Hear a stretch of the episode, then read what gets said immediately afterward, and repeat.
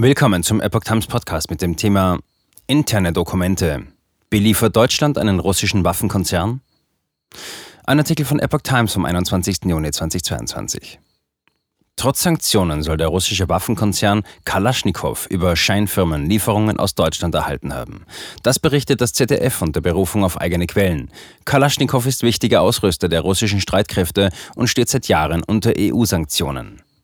Von Anonymous-Hackern aufgebrachte interne Dokumente enthalten Hinweise, dass der Waffenhersteller dennoch Produkte aus dem Westen und auch aus Deutschland bezogen hat. Spezialwerkzeuge diverser Mittelständler tauchen auf einer Bestellliste aus dem Dezember 2021 auf.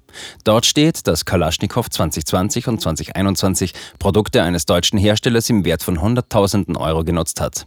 Auch für 2020 plante der sanktionierte Waffenhersteller, Produkte für mehr als eine Million Euro des gleichen Unternehmens zu kaufen. Laut interner Kalaschnikow-E-Mails sollten Lieferungen über einen russischen Großhändler erfolgen, der zahlreiche russische Rüstungsunternehmen zu seinem Kunden zählt. Der Sanktionsexperte Viktor Winkler sagte dem ZDF-Magazin Frontal, aus meiner Sicht ist hier die Schwelle für die Staatsanwaltschaft, um ein Ermittlungsverfahren zu beginnen, durchaus schon überschritten. Deutsche Hersteller müssten prüfen, wohin die Güter in Russland gelangten, sagte Winkler. Und so wie es aussieht, wurde das hier nicht getan. Das betroffene Unternehmen teilte dem ZDF mit, es halte sich selbstverständlich an alle verhängten Wirtschaftssanktionen gegen russische Unternehmen.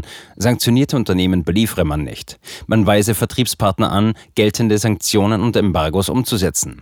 Sämtliche Prüferfordernisse würden erfüllt.